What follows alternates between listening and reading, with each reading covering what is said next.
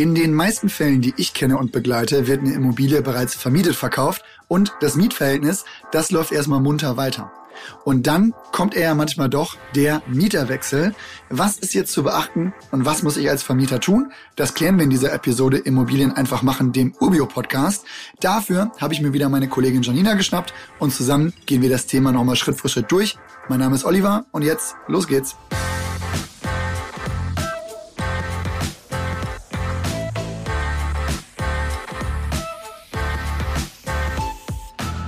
Hi Janina. Wie man sich um eine Nachmieterin kümmert, das haben wir schon in einer anderen Episode geklärt. Aber jetzt möchte ich nochmal zum konkreten Themen kommen, die wir als VermieterInnen haben, wenn der Tag des Auszugs denn dann auch näher rückt. Was muss die bestehende Mieterin denn eigentlich noch machen? Also das ganze Thema, die Wohnung frisch gestrichen zu übergeben, das kann man ja nicht mehr verlangen, oder? Hi Olli. Nein, tatsächlich nicht. Eine grundsätzliche Renovierungspflicht zum Auszug gibt es nicht. Das geht sogar noch weiter. Hat die Mieterin oder der Mieter die Wohnung frisch gestrichen, weil das so im Mietvertrag vereinbart war und erfährt erst später, dass sie das nicht hätte tun müssen, dann kann sie die Kosten von dir als Vermieter zurückverlangen. Gibt es denn Fälle, in denen die Mieterin dann doch den Pinsel noch schwingen muss? Kommt drauf an, in welchem Zustand die Wohnung auch schon übergeben wurde. Aber ich sag mal, wenn die Mieter Mieterin selbst in sehr auffälligen Farben gestrichen oder tapeziert hat, dann muss das auch wieder geändert werden. Übrigens auch unabhängig davon, ob es sich um eine hochwertige Farbe oder Tapete handelt. Ja, die Argumentation kann ich mir bildlich vorstellen. Kann ich als Vermieterin eigentlich die Farbe bestimmen?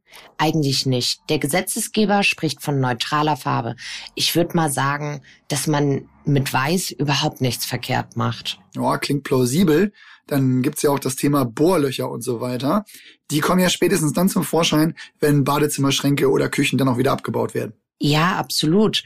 Das muss die Mieterin, der Mieter machen, sofern sie von ihr verursacht wurden. Hier hilft dann auch das Übergabeprotokoll, das die Mieterin, der Mieter beim Einzug mit dir als Vermieter angefertigt haben. Da gilt natürlich der Grundsatz, dass keine Sachen repariert werden müssen, die sie nicht selbst zu verantworten haben. Ja, da hatte ich tatsächlich aber auch einen Fall, dass ein Vormieter schon in die Fliesen gebohrt hatte. Also wer auch immer auf so eine unglaublich behämmerte Idee kommt. Aber äh, klar, kann die Mieterin nichts für, wenn das auch im alten Übergabeprotokoll schon so stand. Aber apropos Übergabeprotokoll, wo bekomme ich das alte denn eigentlich her, wenn ich die Wohnung bereits vermietet kaufe? Das bekommst du vom Eigentümer.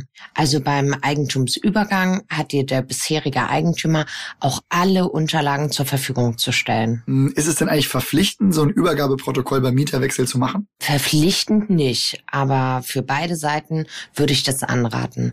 Als Vermieter kannst du beim Auszug zwar auch sechs Monate später noch Reparaturen nachfordern, aber da auch Zählerstände und so weiter eingetragen werden, erleichtert es dein Leben als Vermieter schon enorm, das zu tun. Ja, na gut, dann nehmen wir uns das jetzt aber mal vor. Also, wo bekomme ich eins her und was trage ich da ein? Also es gibt unzählige Muster dafür und Urbio bietet da auch sowas an, meine ich. Packen wir in die Shownotes. Okay, super, Olli. Na dann würde ich sagen, gehen wir so ein ganz simples Protokoll auch mal durch. Das habe ich von der Vermietung auch tatsächlich hier. Im Prinzip, wenn ich es mir jetzt angucke, ja wirklich simpel. Also ich meine, Name der Mieterin, Adresse der Wohnung, am besten noch mit die Bezeichnung der Wohnung aus dem Mietvertrag, dann ist es auch ganz genau. Und dann geht's auch schon los, dass man jeden Raum hier eigentlich einzeln durchgeht und die Mängel festhält. Also zum Beispiel steht hier Gebrauchsspuren auf Parkett oder PVC, Dübellöcher oder tja, gesprungene Fliesen im Bad, geht der Türgriff zum Balkon komplett zu, hat das Balkongitter kleine Lackabsplitterung von Blumenkästen. Also wirklich jeglicher Kleinkram kann hier festgehalten werden. Ja, dazu kommen dann noch, wie viele Schlüsse übergeben wurden, dann natürlich auch Briefkastenschlüsse aufgeführt werden und ganz wichtig die Zählernummer und Zählerstände für Strom, Wasser und Gas. Also in der ersten Wohnung, die ich mal als Mieter angemietet habe, da war das so, dass der Stromzähler im Flur noch hinter einer abgeschlossenen Tür war, zu der nur die Verwaltung oder der Hausmeister Zugang hatten. Das sollte man ja am besten im Vorfeld mal abklären, oder? Also ich spreche aus eigener Erfahrung, es gibt ja wirklich unglaublich lahmarschige Hausverwaltung. Aber kommen wir zurück zu den Zählerständen. Die brauche ich ja an sich für eine unterjährige Nebenkostenabrechnung, oder? Also es ist ja in den meisten Fällen so, dass die Kündigung des Mietvertrags jetzt nicht zum 31.12. stattfindet. Ja, den Gefallen tun dir deine Mieter, Mieterinnen vermutlich eher selten. Wie mache ich denn eine unterjährige Nebenkostenabrechnung? Am besten gar nicht. Ja, wie komme ich denn da jetzt herum? Also damit meine ich, dass das meistens gut investierte 50 Euro für eine Haus- und Mietverwaltung sind, die einfach alles mitmachen. Hm, ja gut, Punkt für dich, aber wir gehen jetzt mal wieder von einer schlechteren Hausverwaltung aus. Oder ich bin jemand, der jeden Euro zweimal umdreht. Oder ich bin einfach masochistisch veranlagt, also ich will das selber machen. Wie gehe ich da jetzt vor? Interessant erstmal. Du hast normalerweise zwischen Ende des Abrechnungszeitraums und der Zustellung der Nebenkostenabrechnung zwölf Monate Zeit. Jetzt rate mal, wie lange dann die Frist ist, wenn ein Mieter unterjährig bei dir zum 30.06. gekündigt hat. Ich hätte jetzt aus dem Bauch heraus gesagt, halt zwölf Monate. Und das ist da falsch. Der Abrechnungszeitraum bleibt trotzdem Ende des Kalenderjahres und daher hättest du hier dann nach dem Mieterwechsel am 30.06. eben 18 Monate Zeit, um die Abrechnung zu erstellen. Ja, hinterfrage ich gar nicht. Ehrlich gesagt, das klingt so, als gab es da bestimmt schon mal ein Gerichtsurteil zu. Davon kannst du ausgehen. So, das bringt jetzt aber nur mehr Zeit.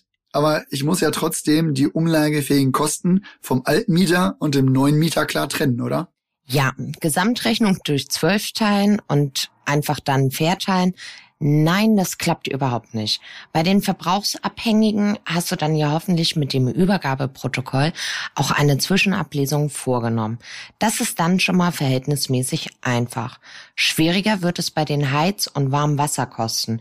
Die sind nämlich teilweise verbrauchsabhängig und teilweise verbrauchsunabhängig.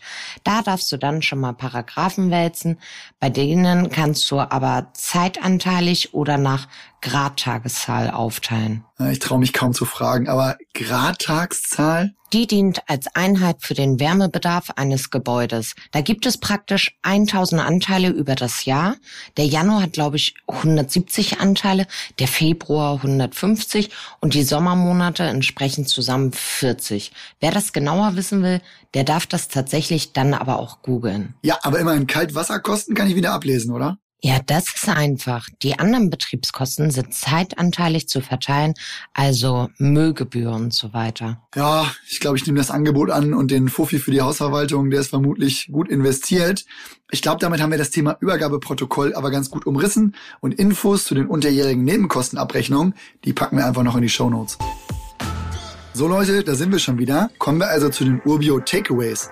Dass dein Mieter beim Auszug streichen muss, verweisen wir jetzt endgültig ins Reich der Mythen. Es gibt zwar Schönheitsreparaturen und Ausbesserungen, die gemacht werden müssen, aber dabei hilft auf jeden Fall das Übergabeprotokoll. Das solltest du auch beim Auszug unbedingt anfertigen und dort auch die Zählerstände eintragen. Sofern dir dein Mieter nicht den Gefallen tut und am 31.12., also dem Abrechnungszeitraum für die Nebenkosten auszieht, wird eine Zwischenabrechnung fällig. Hier ist mal die schlechte Nachricht. Gerade bei den Heizkosten und Warmwasserkosten gibt es durch die Unterscheidung zwischen verbrauchsabhängigen und verbrauchsunabhängigen Kosten sowie die anteilige Abrechnung auf Basis von Gradtagszahlen nicht ganz triviale Auseinandersetzungen und Rechnungen. Die guten Nachrichten aber, die Frist beträgt ab Ende des Abrechnungszeitraums zwölf Monate. Im Maximum also wenn dein Mieter zum Beispiel am 31. Januar eines Jahres auszieht, hast du ganze 23 Monate Zeit, um da die Nebenkostenabrechnung zu erstellen. Und wer sich das Ganze nicht selber antun möchte, die meisten Hausverwaltungen bieten für eine geringe Gebühr an, das auch zu übernehmen. Und es gibt auch Softwarelösungen dafür. Daher insgesamt nichts, vor dem man sich fürchten muss. Und damit verabschiede ich mich auch für diese Episode. Macht's gut. Bis bald.